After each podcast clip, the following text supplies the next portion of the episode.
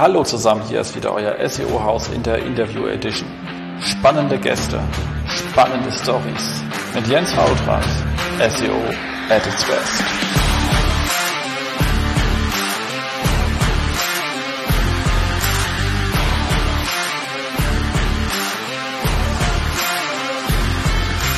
Hallo zusammen, hier ist nach ähm, fast einem Jahr mal wieder eine Sendung vom SEO-Haus. Ich hoffe, wir haben noch irgendwelche Abonnenten draußen, ihr habt uns nicht schon alle rausgeworfen. Ähm, Erklärung, was, warum es ein bisschen länger gedauert hat, folgt später. Dafür haben wir heute keine Zeit, weil wir haben mit Lisa einen super Gast heute, Gästin. Wie sagt man, was, was ist denn das äh, weibliche von Gast? Gastin, keine Ahnung. Egal, also wir, wir bemühen uns, äh, gendergerecht zu sprechen, ich übe noch. Ähm, mit fast 50 gehöre ich auch zu den alten weißen Männern. Aber der, der sich bemüht, nicht der, der das ignoriert. Okay, also in diesem Sinne, Lisa, schön, dass du hier bist. Und ähm, wir kennen uns ja, weil wir mal für dich arbeiten durften. Also mehr Patrick als ich, weil er mehr etwas konnte, was dir geholfen hat als ich. Ähm, aber vielleicht magst du drei Worte zu dir selber sagen. Mhm. Ja, ich bin die Lisa, ja, und wir kennen uns von der Solute GmbH. Da durftet ihr uns unterstützen beim Portal billiger.de. Und ich war dort Teamlead SEO. Ich bin inzwischen schon sechs Jahre im SEO-Bereich tätig und war neben billiger.de auch ähm, schon bei Burda unterwegs, die sich unter anderem um die wunderschönen Rezeptportale einfach backen.de, das Kochrezept.de oder auch eatbetter.de kümmern. Ähm, ich bin inzwischen auch dank dir Mitglied im BVDW Expertenbeirat und darf dort ähm, bezüglich der SEO-Zertifikate unterstützen. Ich habe Anfang 2021 mein Unternehmen SEO Soul gegründet und bin da auch inzwischen Vollzeit selbstständig. Unter anderem mache ich aber auch noch ähm, das Lisa Stober Mentoring und zwar bin ich Zykluscoachin und unterstütze Frauen dabei, ihren Zyklus besser kennenzulernen und da in ihre volle Kraft zu kommen. Ja, und jetzt bin ich hier bei dir. Ist ja mal ein weites Feld. Man muss sagen, ich würde noch mal ganz gerne auf eins, zwei Sachen eingehen an der Stelle, weil mir das gerade einfällt, wenn ich das jetzt hier als ähm, Slide vor mir sehe, den du da schön zeigst. Einfach backen. Das, hast du das, du hast es mit aufgesetzt, oder? Aufgesetzt war es schon, als ich kam, aber wir waren, glaube ich, bei einem SI von zwei oder drei, als ich dazu kam ins Team. Das war gerade, weiß ich nicht, ein paar Monate altes Portal. Ja, also das, aber ist ja dann richtig durchgerockt. Also da kann man ja auch schon sagen, kann man so ein bisschen stolz auf sich sein. Definitiv. Also in den anderthalb Jahren, in denen ich da im Team unterstützt habe, ähm, sind wir von 0 auf 100, also in Zahlen von äh, 3 auf 50 SI-Punkte geschossen. Und ich würde sagen, das Konzept hat gut funktioniert. Ja, ist ja auch ein sehr schönes. Ich durfte mir ja mal anschauen für einen Stammtisch. Und habe auch mal gesagt, da muss man sich schon mehr Mühe geben, noch irgendwas äh, zu finden, was geht, weil es war einfach schon, es ist ein gutes Stück SEO-Arbeit, aber auch im Sinne von ein, eines schönen Produkts. Also macht ja auch Spaß, sich mit den Daten zu beschäftigen. Ist nicht so einfach irgendwie hingekriegt. Das war eine Zeit, in der ich sehr, sehr viel gekocht habe und gebacken. Cool. So, aber wir sind hier, wir wollten das eigentlich schon machen, ewig, hat dann aber irgendwie nicht geklappt, weil du ja einen wirklich ähm, schönen SMX-Vortrag gehabt hast letztes Jahr. Wir wollten das eigentlich schon so ein bisschen im Vorfeld machen, um da ein bisschen darauf hinzuweisen, dass man zu, ich glaube, du warst auch so gut besucht, oder? Ich meine, war ja virtuell, deswegen kann ich das jetzt nicht so. Mhm. War tatsächlich Anfang diesen Jahres ähm, genau. und ja, genau, äh, war virtuell. Ja, ich muss ganz ehrlich sagen, dass ich auch gar nicht weiß, wie viele dabei waren. Ich weiß, dass viel im Chat los war, aber wir waren tatsächlich ein bisschen spät dran, weil äh, der Moderator ein bisschen verspätet eingetreten ist. Ähm, und da man das ja so schön plant, dass man so richtig Punktlandung 30 Minuten hat, ähm, ja, habe ich am Ende dann nicht mehr so viel Zeit gehabt. Ja, Genau. Ah, genau. Aber was ist denn ein schönes, ähm, was ist das Thema? Genau, das Thema damals war ähm, Do-it-yourself Data Warehouse. Und da habe ich ähm, aufgezeigt, wie man über ein Data Warehouse relativ schön Potenziale finden kann und Maßnahmen für seine SEO-Arbeit ableiten kann. Denn wir haben ja gemeinsam mit euch in der Zusammenarbeit ähm, ein Data Warehouse aufgesetzt.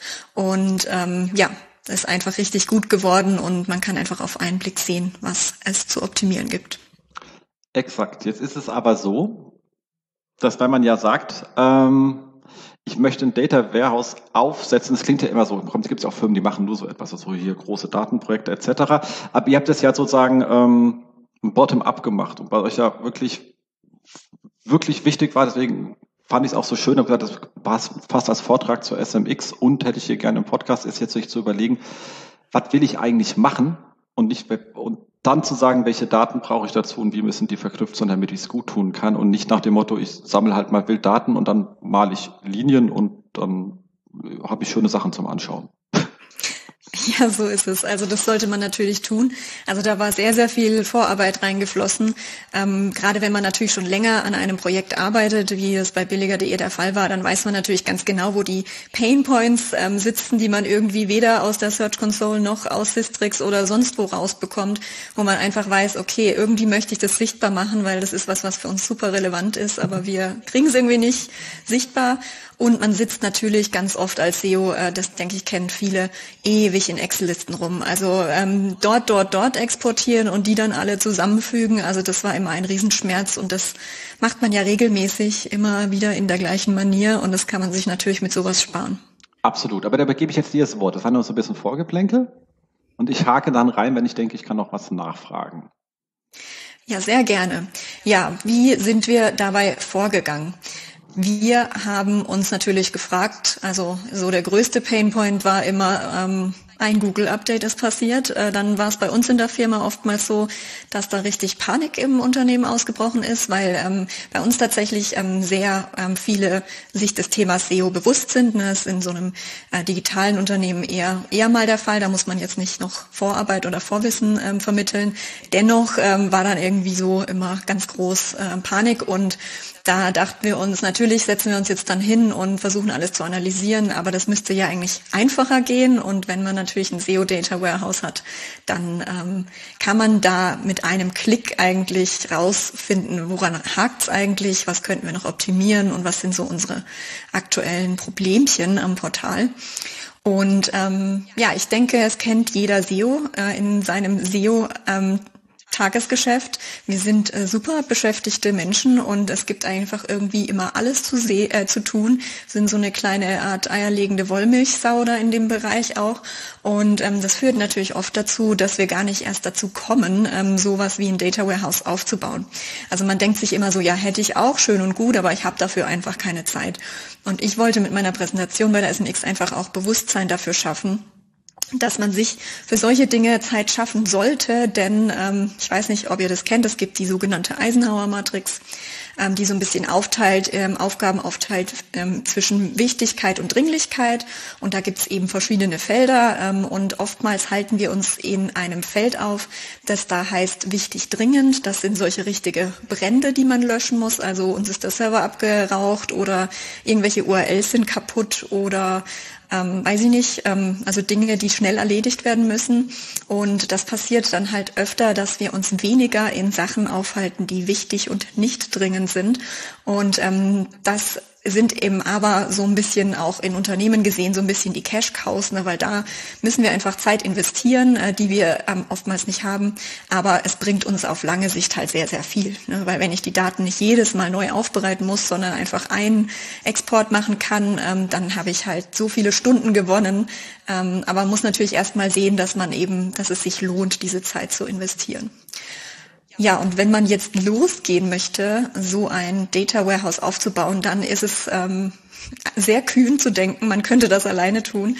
Ähm, oftmals vereint man als SEO ja mehrere Rollen. Also bei mir war das damals auch so, dass ich eben den SEO-Exporten, Experten, also den Stakeholder ähm, verkörpert habe, aber eben auch den Product Owner dieses Projekts ähm, verkörpert habe man braucht natürlich noch einen Data Scientist. Ähm, je nachdem, wie ähm, detailliert man das aufsetzen möchte, kann man das auch alleine probieren, aber ist natürlich sehr zeitintensiv. Ähm, und so bildet sich eben dann dieses Data Science Team aus, aus diesen Experten. Und ähm, dann kommt man eigentlich auch richtig gut, ähm, sage ich jetzt mal, vom Fleck und kann da einiges auf die Beine stellen. Ja, dann würde ich mal ähm, weiter reinstarten. Wenn wir uns jetzt anschauen, wie wir so ein Data Warehouse aufsetzen könnten, dann ähm, guckt man sich natürlich an, welche Datenquellen kann ich dafür verwenden. Also wir hatten es ja gerade schon drüber, man sollte nicht einfach blind loslaufen. Also als allererstes haben wir uns hingesetzt und uns eine Liste runtergeschrieben, welche Reports brauchen wir, wo haben, fehlen uns Daten, wo sehen wir nicht genug ähm, und haben uns dann eben überlegt, in welchen verschiedenen Datenquellen können wir das finden. Also das kann zum Beispiel die Google Search Console natürlich sein. Ähm, das kann ähm, der Screaming Frog Schrägstrich euer Portal sein, also eure Live-Daten, ähm, weiß ich nicht, so wie Statuscodes, ähm, Title, Description etc. Solche Dinge, die man mit dem Screaming Frog, Frog richtig gut crawlen kann. Und dann kommt natürlich noch das Web-Tracking dazu, ähm, was ja bei den meisten Google Analytics ist, bei uns äh, in dem Fall Econda war. Ja, und all das zusammen kann man dann eben anknüpfen an ein schönes Visualisierungstool und da bietet Google eben kostenlos das Data Studio an und so haben wir das ähm, aufgebaut, dass sozusagen all unsere Datenquellen dann in Google Data Studio gelaufen sind. Ähm, einen kleinen Umweg muss man da gehen. Also ähm, es gibt so dieses Prinzip. Magst du kurz einhaken? Genau, ganz, ganz kurz. Ich denke, das ist wirklich eine zentral wichtige Sache. Ich krieg so viel also auf, bin ja auf vielen Konferenzen unterwegs, aber auch man sieht ja, was Leute schreiben und sagen, guck mal hier, voll die coolen Data Studio Auswertungen. Und dann sind es immer Data Studios, die direkt mit Konnektoren irgendwie an ähm, die Search-Konsole angebunden sind, wo ich schon direkt weiß, okay, das sieht jetzt nice aus, aber sobald du was wissen willst, bist du lost, weil diese Konnektoren einfach nicht erlauben zu drillen sich zu bewegen, hochzudrillen, runterzudrillen, ordentlich zu filtern. Das ist immer ziemlich pain in the ass und man ist äh, massiv limitiert. Und deswegen kommst du jetzt ja zu deinem Meet the Monster Thema. so ist es, genau. Äh, hier in der Präsentation sieht man jetzt äh, ein wunderschönes Monster. Also allgemein die ganze Präsentation ist so ein bisschen auf SpongeBob-Thema aufgebaut. Ähm, deshalb schaut euch die gerne mal entweder auf meiner Website an oder über Slideshare. Genau, Link kommt natürlich in die Kommentare, da findet ihr es dann auch. Genau, die ist nämlich ganz schön anzusehen. Ähm, genau, so ist es nämlich. Also ähm, eigentlich sollte man immer, wenn man sowas baut, ähm, ein ETL aufsetzen. Und das ähm, ist die Abkürzung von Extract, Transform und Load und bedeutet, dass man erstmal Daten extrahiert. Also dafür kann man zum Beispiel eben den Screaming Frog nutzen, ähm, um sich Daten eben zu ziehen oder man nutzt ähm, verschiedene Skripte, ähm, damit man eben die Daten aus der ähm, Search Console API rausbekommt. Denn wir wissen ja alle, dass die ähm, Search Console Daten, die wir im Frontend sehen, einfach nicht vollumfänglich sind. Ähm, dann kommt man in das Transform. das heißt, man nutzt eine Art Skript, also JavaScript oder wir haben in dem Fall R-Script genutzt, um das Ganze zu transformieren und in die richtige Form zu bringen, ne, weil nur weil wir Daten abfragen, heißt es nicht, dass die in der guten Form da liegen.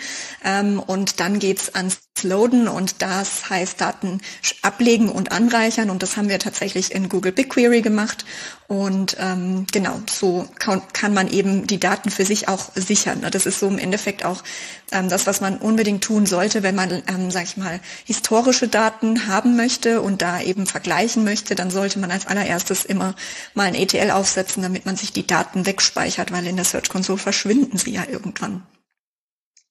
Genau. In der Präsentation seht ihr jetzt wunderschön, wie SpongeBob mit seinem ähm, fünffach, sechsfach Cacher durch die Gegend rennt und versucht, diese Quallen einzufangen. Denn äh, wir gehen jetzt mal ins Extrahieren der Daten. Ähm, da hatte ich ja schon von Screaming Frog gesprochen. Ähm, ich denke, das kennen die meisten von euch. Ähm, ist ja auch ein relativ günstiges Tool. Hier kann man halt super gut ähm, Frontend-Portaldaten extrahieren und das Ganze auch automatisiert crawlen lassen. Und da ist noch ein ganz wichtiger Punkt, dass man sich Custom Extractions anlegen kann kann. Das bedeutet, ich kann mir zum Beispiel, wir haben uns bei billiger.de ähm, die Breadcrumb extrahieren lassen. Das heißt, wir wussten ganz genau, ähm, in welcher, in welcher Kategorie ähm, welche Landingpage lag und konnten so halt besser die Daten auch geclustert ähm, sehen. Und ähm, ein weiteres ähm, Tool ähm, was für ein Tipp ist, ist, wenn man sich Custom Extractions anlegt, ähm, wir kennen das ja alle, Websites sind ja mobile ähm, Produkte und wenn man halt ein Produktmanagement hat, dann arbeiten die natürlich auch ähm, am Quellcode entsprechend auch an den Diffs, die in unseren Custom Extractions drin sind, ähm, weshalb wir uns ein Testing ähm, angelegt haben, Testomato, was eben monitort, ähm, ob unsere Custom Extractions, Extractions überhaupt noch in der Form vorhanden sind, wie wir sie tracken wollen. Genau. Und da auch damit das, ich meine, es sind ja nicht alle Leute so tief drin, wie jetzt du da drin bist. Also, man sagt, ich habe eins, zwei, drei Custom Extraction, weil ich ein Breadcrumb rausmache. Ich kann auch sagen, ich möchte den Preis. Ich, ich targete dann ja immer, also ich, ich versuche immer so einen Diff-Container zu treffen oder irgendetwas anderes, ähm, was ich halt als Regel beim Parsen des ähm, HTMLs sozusagen finden kann. Und mhm. mit die hinterlegt man alle genauso auch im Testomato und nimmt ein paar Beispielseiten rein, wo die drin sind, damit für den Fall, wie du schon so recht gesagt hast, irgendjemand baut, die kommen irgendwie abhanden, weil einer am Code rumbaut. Ähm, und natürlich dir nicht vorher Bescheid sagt. Ich meine, das könnte man auch sagen, dann würdest ja. dir da Bescheid sagen, aber dann fänden dich alle ziemlich nervig, weil du auf einmal ein Bottleneck im Unternehmen wärst. Ähm, also fängt man das so auf, dass man die Chance hat, wenn sich etwas, wenn der sich ändert, dass man dann den Custom Extraction, der sich ja geändert hat, neu anpassen kann, bevor man wieder Daten extrahiert, weil man sonst ähm, Inkonsistenzen im Tool hat. Also wenn du es erst merkst, wenn er mal durchgelaufen ist und es ist alles verskriptet, dann musst du sagen, Mist, ich muss alles wieder irgendwie ein Skript schreiben, um die aktuellen Daten rauszulöschen, dann nochmal erheben und einzeln anstoßen. Das macht Riesenarbeit, deswegen möchte man das halt vorher fixen, so ist damit es. man hinterher nicht einen Rattenschwanz an Aufräumarbeit hat. Ja, in der Regel fällt einem sowas ja auch nicht sofort auf äh, und dann hat man ja die an die historischen Daten kommt man in dem Moment ja dann nicht mehr. Also bei uns lief der Crawl wöchentlich, äh, man kann den Crawl aber auch täglich laufen lassen, das muss man dann ganz nach Projekt ähm, sich überlegen, aber ja, da hast du vollkommen recht und das ist der Sinn und Zweck des Ganzen. genau. Dann ähm, gehen wir weiter und zwar ähm, haben wir ja zum Beispiel auch die Search Console API, aus der wir uns Daten ziehen können, die für uns ja ähm, super relevant sind im SEO, äh, wo wir uns dann eben Klicks, Impressions, CTR und so weiter, aber auch Queries rausziehen können. Und ähm, genau, über die API, also großer Tipp, ähm, ist auch hier ein Artikel ähm, über NIME, den können wir auch in die Show Notes unten reinpacken.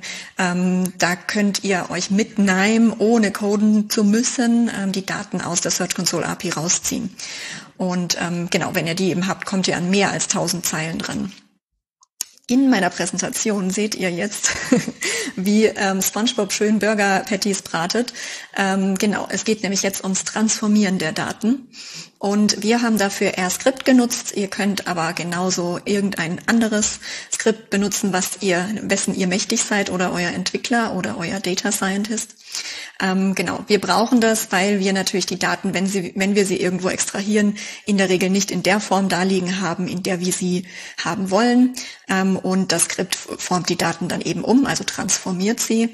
Ähm, wir haben da zum Beispiel den Fall gehabt im Portal, dass wir ähm, unsere H2 ähm, auf Stammprodukten extrahiert haben. Und ähm, dort steht es eben dann 15 Varianten zu, hier ist es Apple iPhone 13 und wir wollen ja aber eigentlich nur die Anzahl der Varianten haben, sprich das Skript hat uns dann eben ähm, den String weggekürzt und das Ganze in einen Integer umgeformt, so dass wir damit auch besser arbeiten können. Genau. Und wenn wir die dann alle so schön transformiert haben, die Daten, dann können wir sie natürlich laden. Und ähm, das können wir über, über Google BigQuery, habe ich ja schon erwähnt. Ähm, da kann man eben alle Datenbanken ähm, dann, ähm, also alle Daten in einer Datenbank ablegen und ähm, sie dann aber auch von überall abrufen. Und es ist einfach sehr schnell und unkompliziert. Ähm, man ist da einfach ähm, auch kostengünstig unterwegs, muss man tatsächlich sagen. Also wir haben ja als sehr großes Portal sehr viele Daten, die da durchlaufen und wir waren trotzdem äh, ungefähr bei 25 Euro im Monat. Also das lief ganz gut so und ähm, ja, man kann tatsächlich eben, das ist einfach eine Datenbank, bloß Cloud-basiert. Ne? Man kann da einfach wunderschön mit SQL dann auch arbeiten und Dinge abfragen. Da sollte man nur dran denken, dass man eine Begrenzung reinhaut, weil sonst ähm, wird, kann es teuer werden, wenn man sich aus Versehen mal eine Million Zeilen abfragt. Genau, da, und das öfter tut. Da auch wirklich der Hinweis, wir arbeiten ja auch mit äh, BigQuery. Ähm, das Speichern ist wirklich ultra günstig. Äh, korrekt. Da wir mehr Leute sind, fragen wir mehr ab. Also wir haben schon im Monat so 2000, 3000. Weil Abfragen ähm, sind halt teuer und gerade wenn man verschiedene Datenquellen hier dann schön storaged und anfängt, da wild durch die Gegend zu joinen, SQL-Leute ja. wissen jetzt, was wir meinen, der Rest, nee, es geht ja. nicht um Drogen, ähm, äh, dann äh, kann das äh, schnell auch etwas ähm, teurer werden. Aber nun haben wir halt auch wirklich sehr viele Leute, die wir hier heavy täglich damit arbeiten. Und dann finde ich, ist es wieder überschaubar und dann fragt, wenn mich jetzt einer fragt, Faulrad, warum macht ihr denn das? Kostet ja Geld, kannst ja keinem in Rechnung stellen. Nee, ist sogar doppelt doof als Unternehmen, das Leute berät. Wir sind auch noch, wir sind deswegen signifikant schneller. Das ist für jemanden, der Stunden abrechnet, auch nicht die beste Entscheidung gewesen. Ich bin ein schlechter Unternehmer. Egal. Immer das Beste für den Kunden. Genau, absolut. Genau, also ich spreche natürlich total von Inhouse-Daten. Ne? Also ich meine, ich bin auch, ähm, ich hatte ein Team äh, unter mir mit zwei Mitarbeitern, also wir sind ein überschaubares Team, die das da Abfragen tätigt. Genau. Wenn wir jetzt mit den Daten arbeiten wollen, ähm, dann gibt es verschiedene Möglichkeiten. Zum einen hatte ich ja auch schon Google Data Studio erwähnt, aber ähm, vorher können wir auch sehr viel Vorarbeit auch schon über NIME leisten. Ähm, sprich, NIME ist für mich eher so ein bisschen eine Art des Arbeitstool gewesen. Das heißt, wenn ich mal so ein bisschen grob mir die Daten anschauen wollte, auch im ganzen Testing-Prozess, ob das Data Warehouse so läuft, wie ich das möchte, habe ich NIME sehr viel benutzt. Ähm, denn NIME ermöglicht ähm, die Daten eben auch ohne Skript ähm, aus dem äh, aus BigQuery abzufragen. Und ähm, dort kann ich auch schon tatsächlich ähm, transformieren, ohne jetzt ähm, skripten zu können. Ich kann da eben Daten anreichern, ich kann Tabellen zusammenführen etc. Und NIME ist tatsächlich in der Basisversion kostenlos. Und wer NIME von euch noch nicht kennt, ähm, als SEO finde ich schon fast äh, ein kleines Verbrechen. Also guckt euch das auf jeden Fall mal an, wenn ihr so Excel Heroes seid, weil ähm, wie gesagt, bei mir ging das jahrelang so, dass ich immer wieder die gleichen Prozesse immer wieder in Excel durchlaufen habe und ähm, NIME arbeitet sozusagen nicht in der Tabelle mit den Daten, sondern NIME arbeitet, in NIME erarbeitet man einen Prozess, also so einen Workflow, den man mit den Daten durchläuft. Und ähm, dann hat man sozusagen am Ende sein Ergebnis. Sprich, ich hatte früher Wordlisten, wo Schritt 1, 2, 3 bis 10 ähm, stand, wie ich meine Liste bearbeiten muss. Und ähm, das kann ich mir mit sogenannten Knoten in NIME halt einfach super easy zusammenklicken. Also richtig tool, tolles, tolles Tool. Genau, was man genau.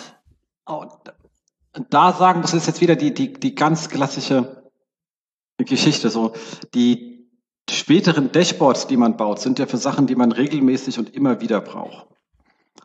Und Nime ist halt das Schöne, ich habe ja oft dann auch Fragen, die ich halt eher seltener habe und die kann ich mir halt eben damit auf die Daten zugreifen, ohne dass ich mir direkt, auch wenn ich es im, im Data Studio baue, trotzdem, wer da schon versucht hat, SQLs und also man klickt sich da wild rum. Da ist man in Nime definitiv schneller, vor allem wenn man sagt, ich brauche das als vielleicht immer wieder mal als Einmalergebnis. Ich brauche aber keine wilden Zeitreihen. Management interessiert es nicht. Es muss nicht schön aussehen. Ähm, dann ist es halt so das Schweizer Taschenmesser, um halt Datenquellen abzufragen und zu, zu, zu, mit denen Dinge zu machen. Ja, das ist ein super schönes Bild für Neim, ein Schweizer Taschenmesser. Tatsächlich.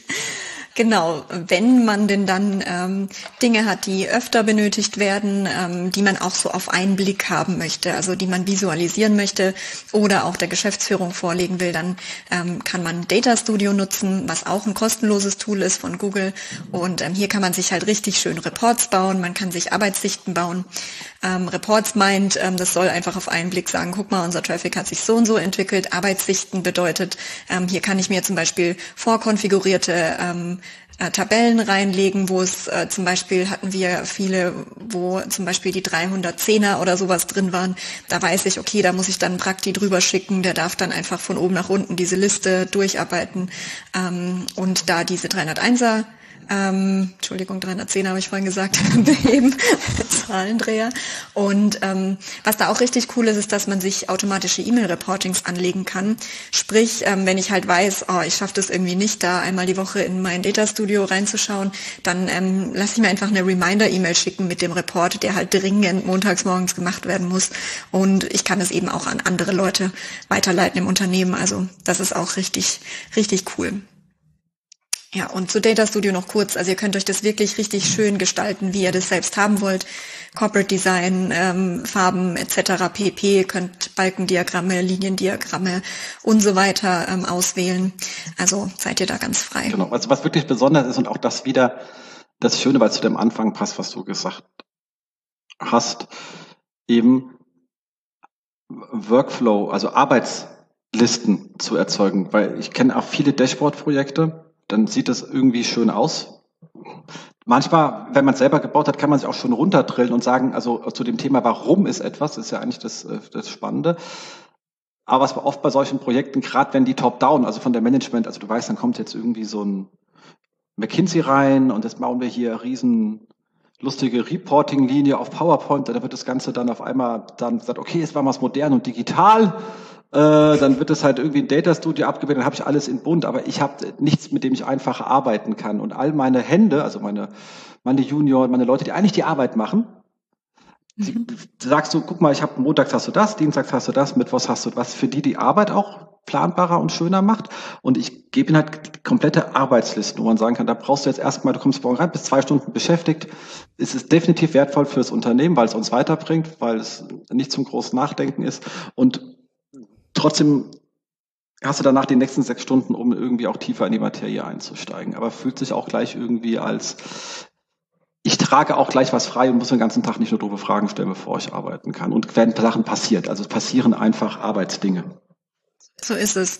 Und man muss auch sagen, es ist halt auch einfach super effizient, ne? weil ich mache mir sozusagen einmal Gedanken, welche äh, Dinge muss ich mir regelmäßig anschauen und was muss ich für Listen abarbeiten. Und ähm, selbst wenn ich jetzt niemanden habe, keinen Junior oder Prakti, der das für mich macht, kann ich mir halt einen Montagmorgen blocken und sagen, das mache ich jetzt halt mal schnell, weil ich dann nicht erst noch ewig hergehen muss, irgendwelche äh, Reports mir zusammenfügen muss und sowas, sondern einfach weiß, jetzt kann ich diese Liste runterarbeiten. Also das ist ähm, sehr viel wert.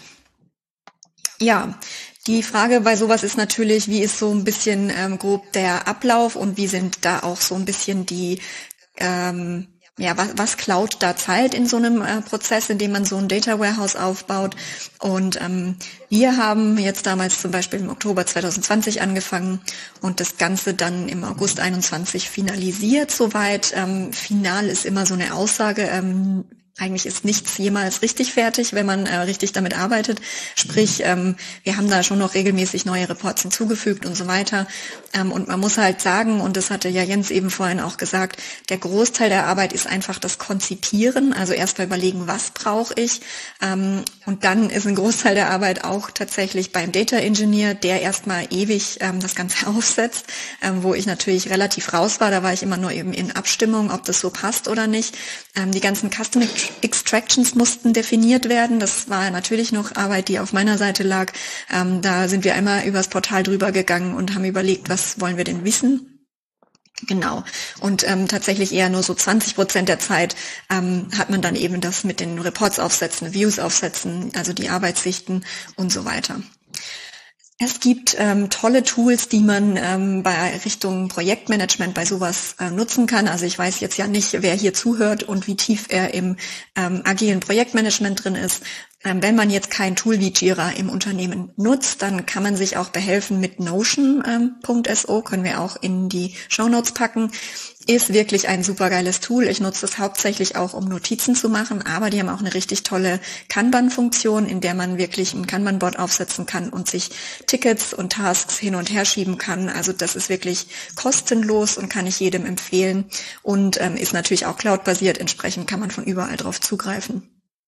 Ganz wichtig, wenn ihr sowas erstellt, ihr wisst wirklich irgendwann im Prozess nicht mehr, was haben wir da anfangs nochmal definiert und ähm, wie war nochmal die Definition von dieser Custom Extraction oder wie haben wir nochmal gesagt, wie die Daten aussehen sollen. Macht euch eine Dokumentation, die könnt ihr auch super gut ähm, eben in Notion ablegen oder ihr habt Confluence oder sowas. Ähm, macht das auf jeden Fall. Dokumentiert weg, was ihr entscheidet und wieso ihr das entscheidet, damit ihr später noch versteht, wieso Dinge so aufgesetzt sind, wie sie aufgesetzt sind. Ja, und dann äh, folgt natürlich äh, eben der, hier im Bild sieht man jetzt eine, diese sehr alte ähm, Schnecke, die bei SpongeBob da ähm, über den Boden kriecht, äh, denn wenn äh, ich und der ähm, Data Scientist im Q&A-Prozess des Ganzen waren, während wir da drin waren, das ist schon ein relativ langer Prozess, aber man kommt ja sozusagen immer einen weiteren Schritt ans Ziel ran und man lernt seine Daten in diesem, ähm, in diesem Qualitätssicherungsprozess Prozess halt auch super gut ähm, kennen. Ne? Also ihr könnt dann in Zukunft auch viel besser damit arbeiten. Wenn ihr das jetzt ganz extern machen lasst und keiner ähm, da dabei ist im Prozess, dann kriegt ihr das vorgesetzt und dann seid ihr erstmal ewig damit beschäftigt, euch mit den Daten zu beschäftigen. Und wenn ihr da im Prozess halt drin seid, dann wisst ihr gleich, wo was zu finden ist. Genau, dann waren wir tatsächlich schon ungefähr bei der Finalisierung und ähm, haben alles fertig. Hier sieht man jetzt SpongeBob, wie er tanzt. Und ähm, genau, das heißt, wir haben damals wirklich ein richtig großes Data Warehouse aufgebaut, was so ungefähr ähm, Dimensionen hatte ähm, von 52 Custom Extractions oder auch 50 ähm, unterschiedlichen Data Studio Reports. Ähm, wir lassen den Crawl immer sonntags laufen. Äh, Quatsch, der fängt freitags an, der läuft dann übers Wochenende. Der läuft ähm, 27 Stunden, also das ist schon eine ganz schöne Weile. Und ähm, genau, wir haben auch zum Beispiel 15 Tabellen in äh, BigQuery liegen, über die wir dann eben unsere 50 Reports zusammen schustern können. Genau. Ja, dann kann ich natürlich mal noch grob drauf eingehen, was kann man sich denn jetzt so alles zusammenklicken? Ähm, wie kann man sich, ich habe hier jetzt in meiner Präsentation, das könnt ihr euch gerne anschauen, ähm, tatsächlich Step by Step erklärt, wie man sich jetzt sowas, ähm, wie man den Crawl einrichtet, die Custom Extractions richtig definiert, das prüft und sowas. Ähm, aber das natürlich jetzt hier schwer zu erläutern. Ähm, und wie man dann die Daten eben auch ins BigQuery hochlädt ähm, und dann eben von Data Studio auf die Daten in BigQuery zugreift und die ähm, in einen schönen Report dann am Ende reinfügt. Ähm, man hat, wie gesagt, ich vorhin schon gesagt habe, immer die Wahl zwischen ähm, schön anschaulichen Balkendiagrammen, Kuchendiagrammen, ähm, Zeitachsen und so weiter.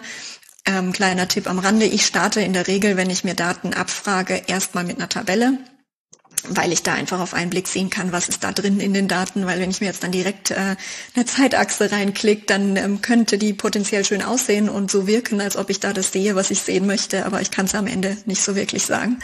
Ähm, sprich, fangt erstmal mit einer Tabelle an, könnt die danach noch transformieren. Genau, wenn ihr dann euch eine Tabelle geklickt habt, dann ähm, Schaut euch an, ob da die KPIs, KPIs rauskommen, die ihr wollt.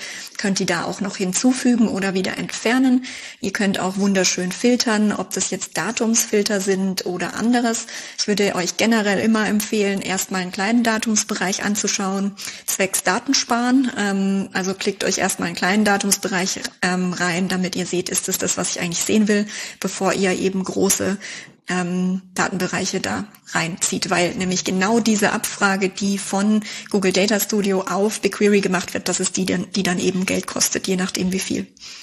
Und ähm, ja, so ist es. Also wir haben zum Beispiel damals einen Report gebaut, wo wir auf einen Blick sehen konnten, ob uns Google-Updates getroffen haben. Der war ganz simpel zusammengeklickt ähm, aus ähm, Klicks und Impressionen.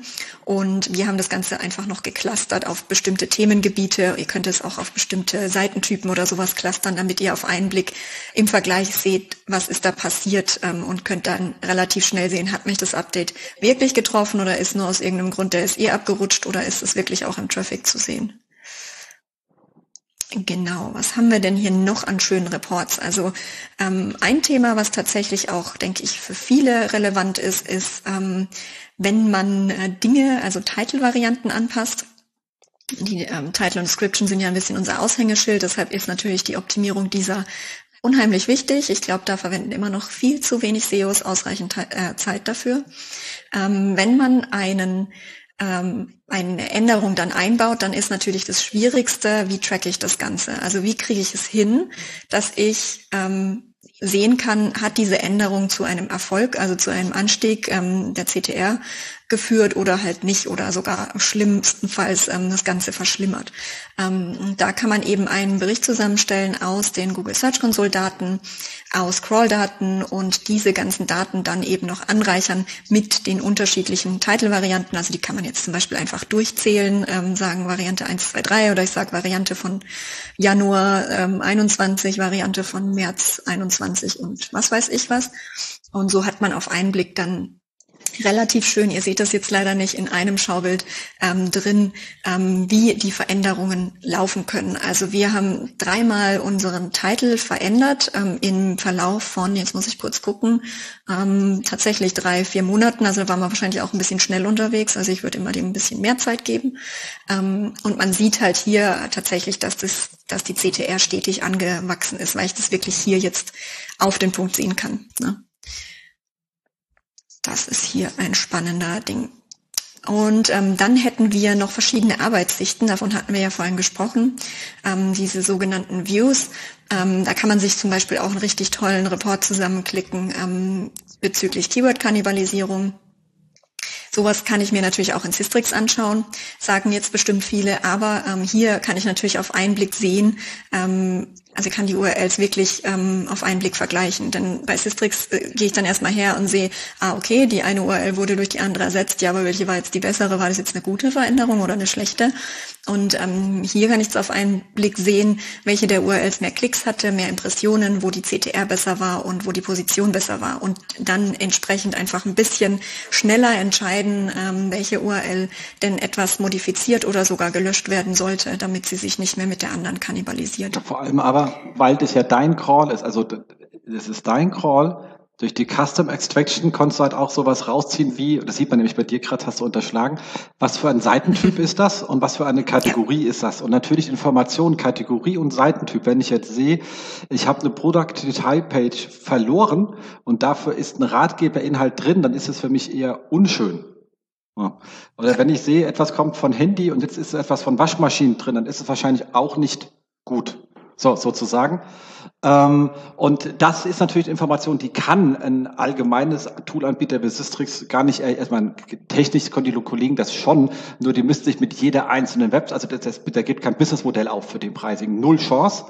Ähm, und dementsprechend ist man da natürlich auf einen Blick wesentlich äh, schneller und schlauer, als das irgendein Tool, was für alle etwas anbieten muss, äh, leisten kann zu dem Preis. Definitiv, so ist es.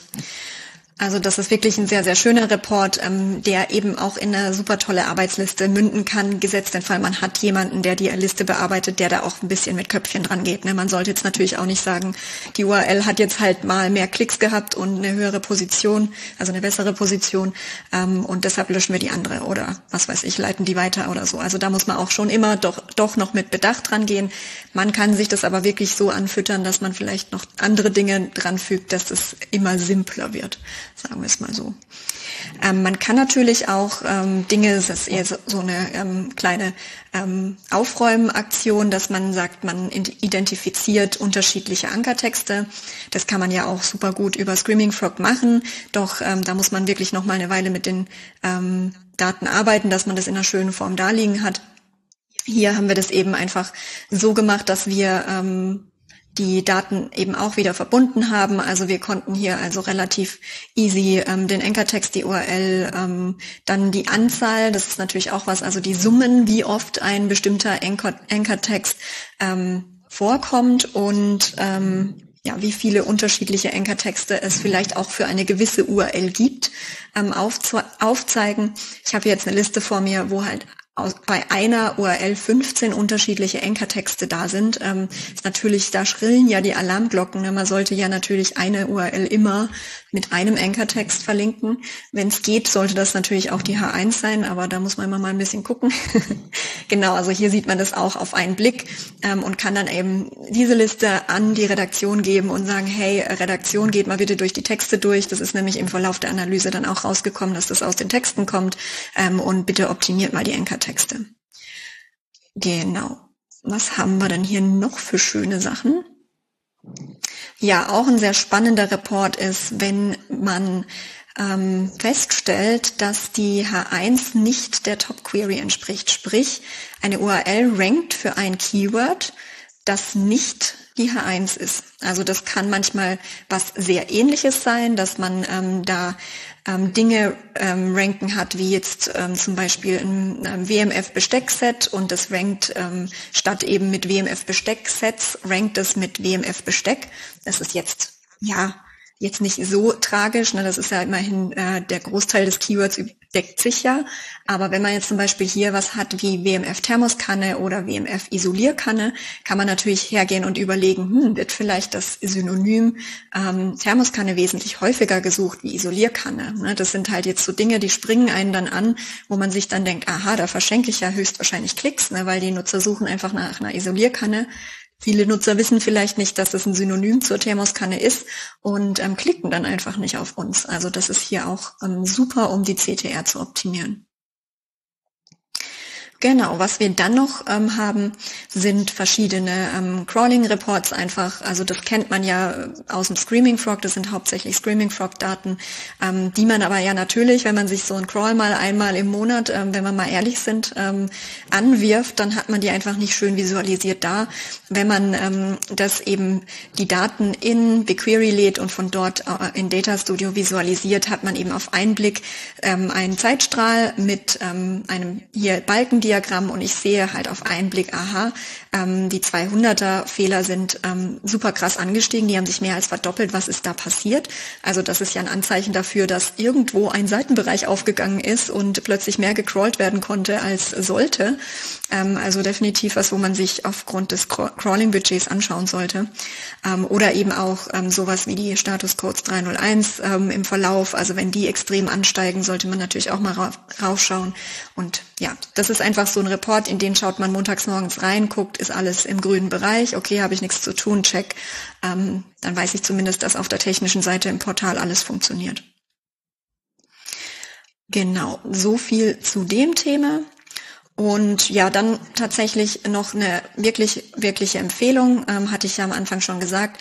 Ähm, legt euch E-Mail-Reports für eure Arbeitssichten an, also lasst die euch selbst oder auch euren Praktis oder wem auch immer zuschicken und ähm, ja, setzt euch damit auch einen kleinen Reminder. Ihr könnt auch auf einen Report, in den ihr eigentlich nur reinschaut, wo ihr jetzt nichts zu tun habt, in dem Sinn, einen E-Mail-Report ähm, setzen, damit ihr einfach wisst, montags morgens muss ich in mein, ähm, in mein Dashboard einfach reinschauen. Ne? Also das ist wirklich, ich weiß nicht, wie es euch geht, aber mir ging es sehr, sehr oft so, dass ich das dann doch mal ähm, verpeilt habe und dann gedacht habe, Mist, da ist jetzt schon Mittwoch und ich hätte eigentlich schon längst einen Fehler beheben können.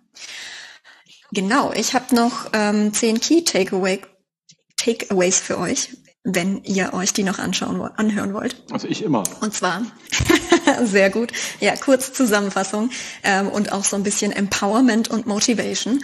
Legt endlich los. Also wirklich, lasst mich euch das ans Herz legen. Ähm, wenn ihr selbst keine Kappa habt, dann sucht euch jemand, der euch dabei unterstützt. Es gibt tolle Agenturen da draußen, die das machen. Ähm, es gibt ähm, vielleicht auch bei euch intern im Unternehmen irgendeinen Entwickler, der Bock auf sowas hat. Also fangt einfach mal an. Schreibt mal alles runter, was ihr gerne wissen wollt. Dann erkennt ihr schon die Dringlichkeit, die dieses Thema hat.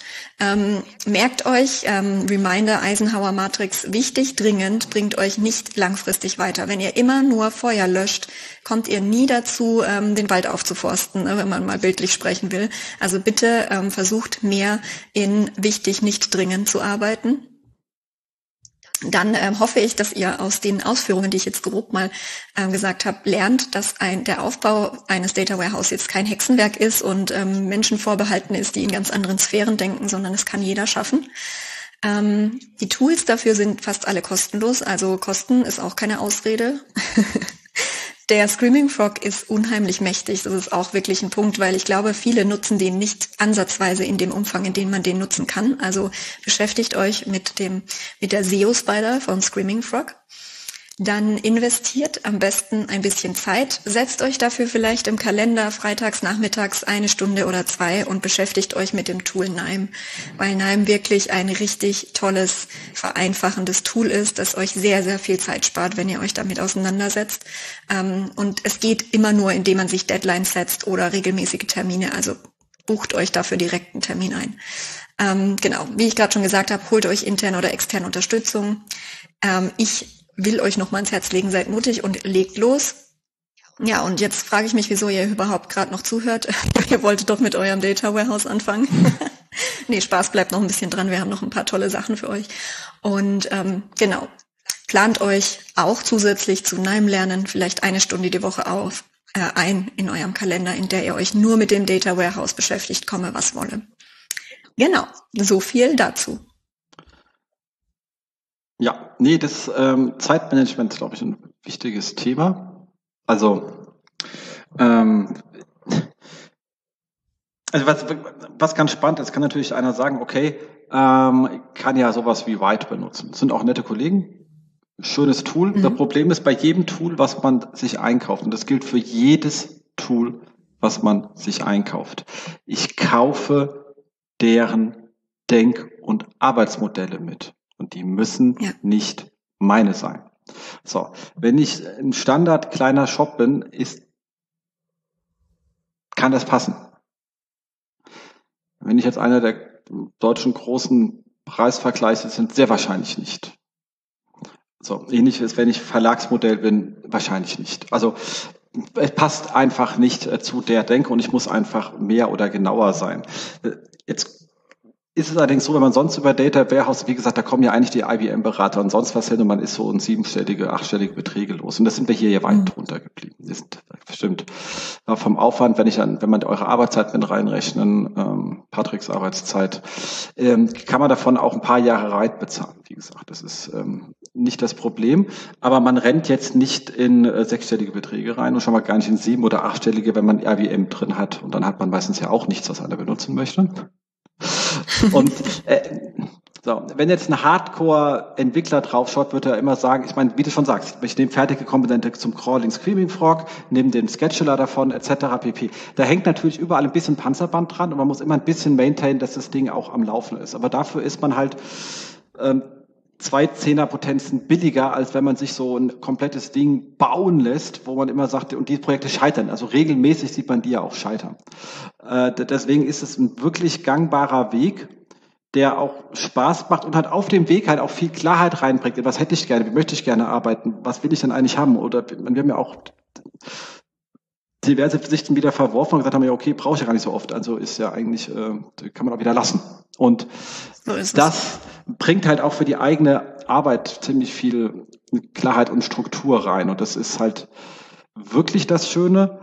Und ähm, wir hier, also beziehungsweise Team Patrick, Johannes und was unsere Data-Leute sind, haben sich das auch alle beigebracht. Die sind jetzt vom Haus aus alle keine Data Warehouse Leute. Bisschen Nime, bisschen R, Python, whatever. Viel GitHub und Google und dann kommt man schon hin. Heutzutage es ist keine ähm, Rocket Science. Also fragt mich nicht persönlich, ich würde scheitern, weil ich zu sehr im Helikopter sitze.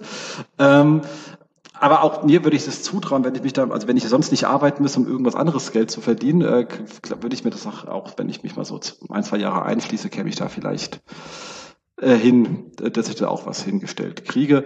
Die Custom Extractions im Screaming Frog kriegt man wesentlich schneller drauf. Und die sind mächtig, die machen auch so Sinn, wenn ihr noch gar keins habt. Also das Screaming Frog ist mhm. viel mächtiger, wenn man mit Custom Extractions arbeitet. Also ein Riesenunterschied. Ähm, und das Schöne ist, wie gesagt, gegen Tools von der Stange, die ich alle mag, also für die es einfach einen großen Markt gibt, wenn man einfach nicht in diesem Bereich spielt. Ähm, wobei abgehobener Mittelstand ist man eigentlich schon in dem Bereich, aber alles, was drunter ist, macht das keinen Sinn. Ähm, ich habe die Daten halt selbst in der Hand. Also ist bei Tool-Anbietern immer so ein Problem. Ich weiß nicht so ganz, wie die hinten dran arbeiten. Also weil ich habe jetzt auch schon äh, Tobi Schwarz, Audisto, auch groß im Crawling, äh, mit ihm ja schon oft viel unterhalten und dann habe ich gesagt, du, dann erzählte mir, wie er seine interne Link-Power rechnet und da würde ich sagen, die würde ich so nicht machen. Also ich sehe das komplett anders. Jetzt basieren seine Werte aber auf seinem Weltbild. Ich weiß, ich möchte nicht sagen, wer von uns beiden recht hat, können wir gar nicht feststellen. Wir haben einfach unterschiedliche Meinungen. Aber ich kriege automatisch seine und ich muss da mit der arbeiten und, und viele sind sehen das eben nicht bewusst. Und das ja, und du musst sie erst mal verstehen, das ist ja auch noch so was. Genau, ne? und das ist halt einfach das Schöne, wenn man halt so sagen kann, ich arbeite hier halt auf Roh, äh, ziehe sie mir ins BigQuery und fange an, selber an, die Sachen zu gewichten, wie ich sie für richtig halte, dann kann ich mich immer noch irren. Also wie gesagt, ich will jetzt nicht sagen, dass ich jetzt beste SEO of the World bin und nur ich recht habe, aber ich habe schon gerne meine Philosophie drin in der Bewertung. Ja, definitiv. Also jeder sollte nach seinem Erfahrungsschatz eben auch seine Bewertung der Daten und seine Verarbeitung der Daten einsetzen. Und nochmal kurz zu dem Thema zurück, wie viel Vorerfahrung braucht man? Also das war auch mein erstes Data Warehouse, das ich entwickelt habe. Und ähm, man lernt einfach, man wächst so viel dran. Also ihr versteht eure Daten so viel besser, wenn ihr mit im Prozess seid, wie wenn ihr das euch einfach hinstellen lasst. Und ich glaube, da ist auch so ein großes Risiko für so große Konzerne, die jetzt sagen, wir nehmen jetzt eine Million in die Hand und ihr entwickelt uns das ähm, dann wird das dann den Mitarbeitern vorgesetzt und kein Mensch versteht's und keiner will damit arbeiten und das ist natürlich auch noch so einer der Vorteile, wenn ihr sowas selbst miterarbeitet. Und ich habe das auch nicht Vollzeit gemacht. Ne? Also ich, äh, wir sind da eine äh, Three-Man-SEO-Show bei billiger.de und ich denke, alle wissen, wie groß das Portal ist. Ähm, entsprechend äh, muss, kann man das tatsächlich nebenbei machen, wenn man sich eben Unterstützung von außen holt. Und das ist wirklich sehr ratenswert. Und was uns an, an Dingen im Portal alles aufgefallen ist während der Entwicklungszeit. Das war immer total lustig. Patrick wollte mir nur immer kurz zeigen, ähm, wie die Custom Extraction funktioniert oder wie er jetzt die Daten extrahiert hat. Und er hat dann so den Screen geteilt und ich habe gesehen, wie er diese Streaming Frog Tabelle aufgemacht hat. Und ich so, halt, halt, halt, warte, das, das kann doch nicht sein. Oh Gott, ist, steht es da wirklich? Oder ähm, gibt es wirklich so einen Statuscode zurück? Um, um Gottes Willen, da müssen wir unbedingt dran. Ne? Und also das darf man auch nicht unterschätzen, was man dann so zufällig alles entdeckt. Genau, aber man sitzt nie wieder so unbedarft vor anderen Tools, weil dann guckst immer da und sagst, Durchschnitt. Durchschnitt von was dann eigentlich? Eigentlich steht es nicht genau da. Also du guckst halt immer auf Tools drauf und denkst ja, äh, was denn jetzt, Kollegen, genau? Ja, aber das ist ja auch gut ja, so, ja. Ne? sonst treffe ich irgendwelche Rückschlüsse und weiß eigentlich gar nicht, auf was ich Rückschlüsse getroffen habe. Ne? Ja, also es erhält einen sehr, es macht, macht ähm, viel, viel Spaß und ähm, sind für uns auch immer spannende Projekte, weil man halt auch äh, zusammen ja lernt. Also definitiv war eine tolle Zeit.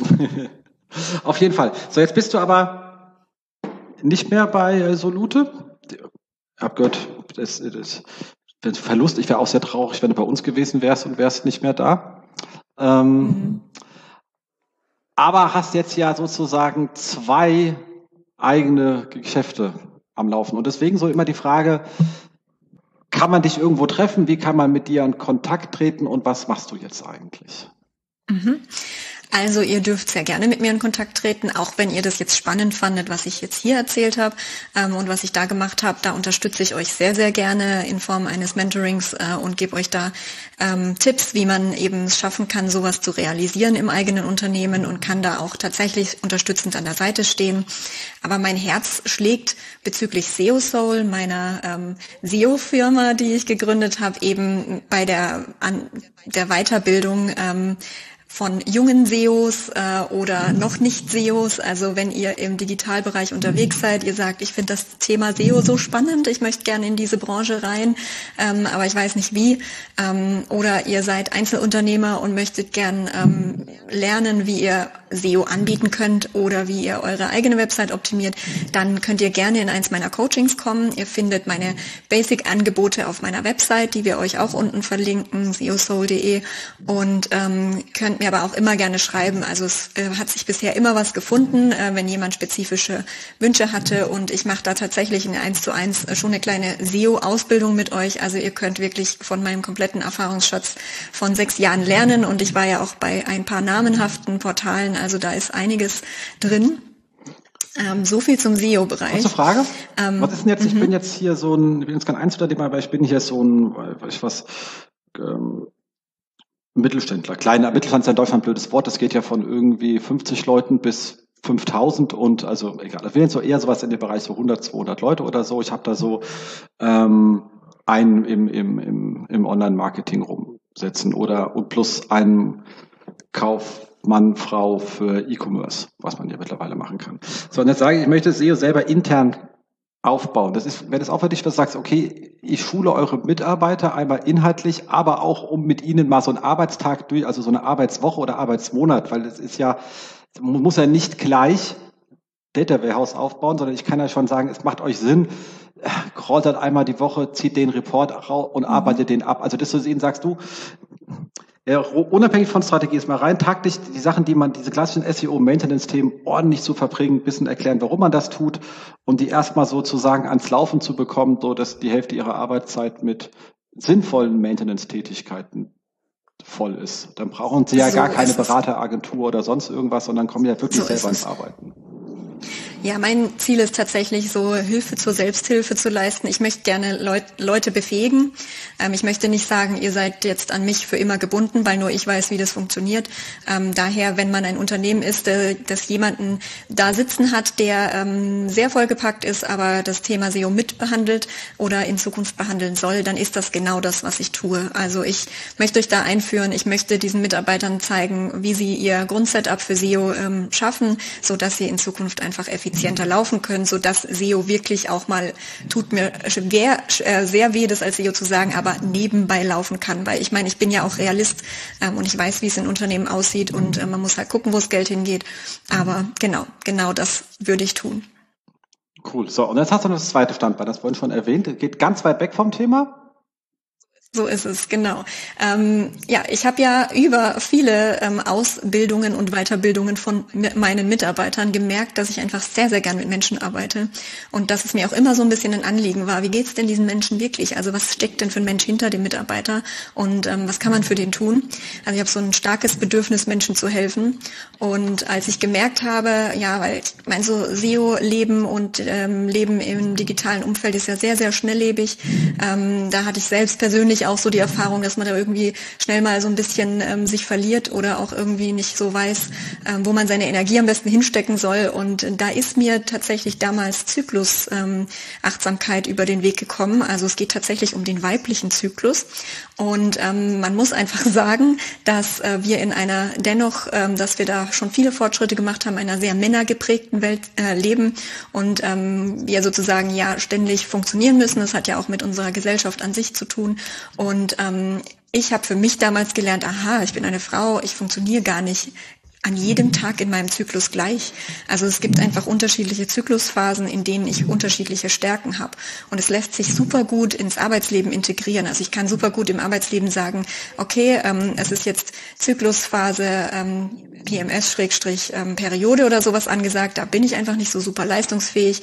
Da ähm, beschäftige ich mich mit Dingen, die jetzt nicht meine volle Kapazität brauchen, wo ich einfach mal ein bisschen was in Ruhe abarbeiten kann. Ähm, da plane ich am besten auch nicht unbedingt irgendwie irgendwelche Speaker-Events ein, weil ich da einfach nicht so Bock drauf habe, im Rampenlicht zu stehen und unter Leuten zu sein.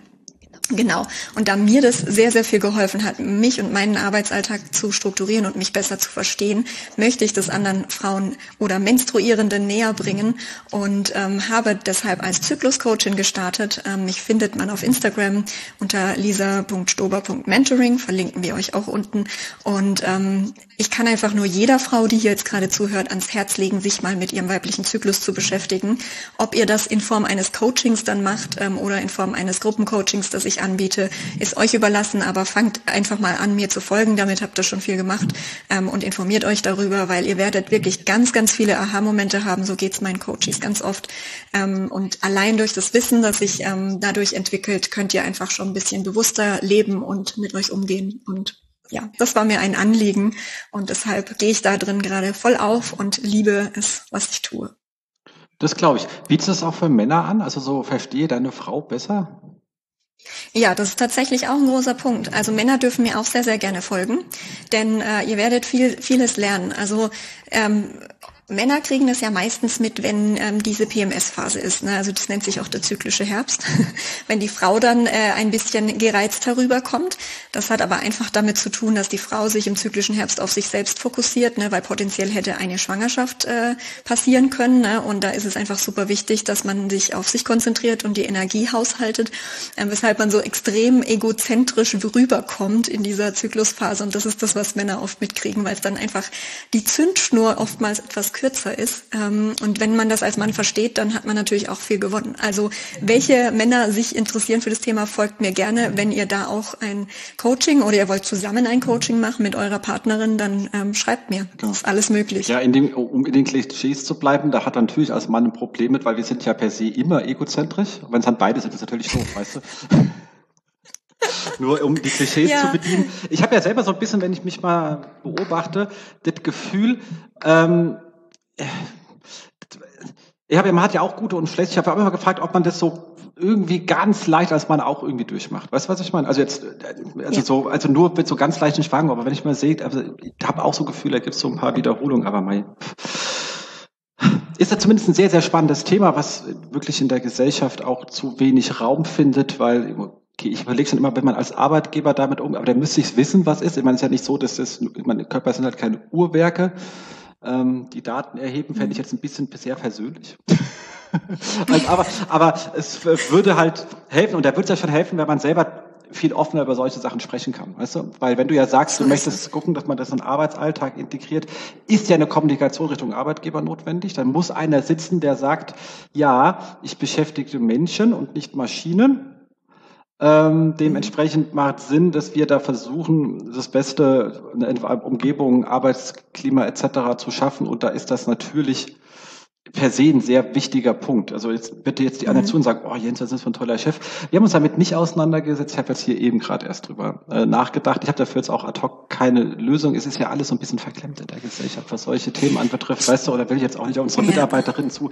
Fände ich ein bisschen übergriffig. Du weißt, was ich meine. Also ja, ja, da ist total. so viel, wo man denkt, trete ich, will ich was Gutes, trete ich ins Festnäpfchen, ist es übergriffig.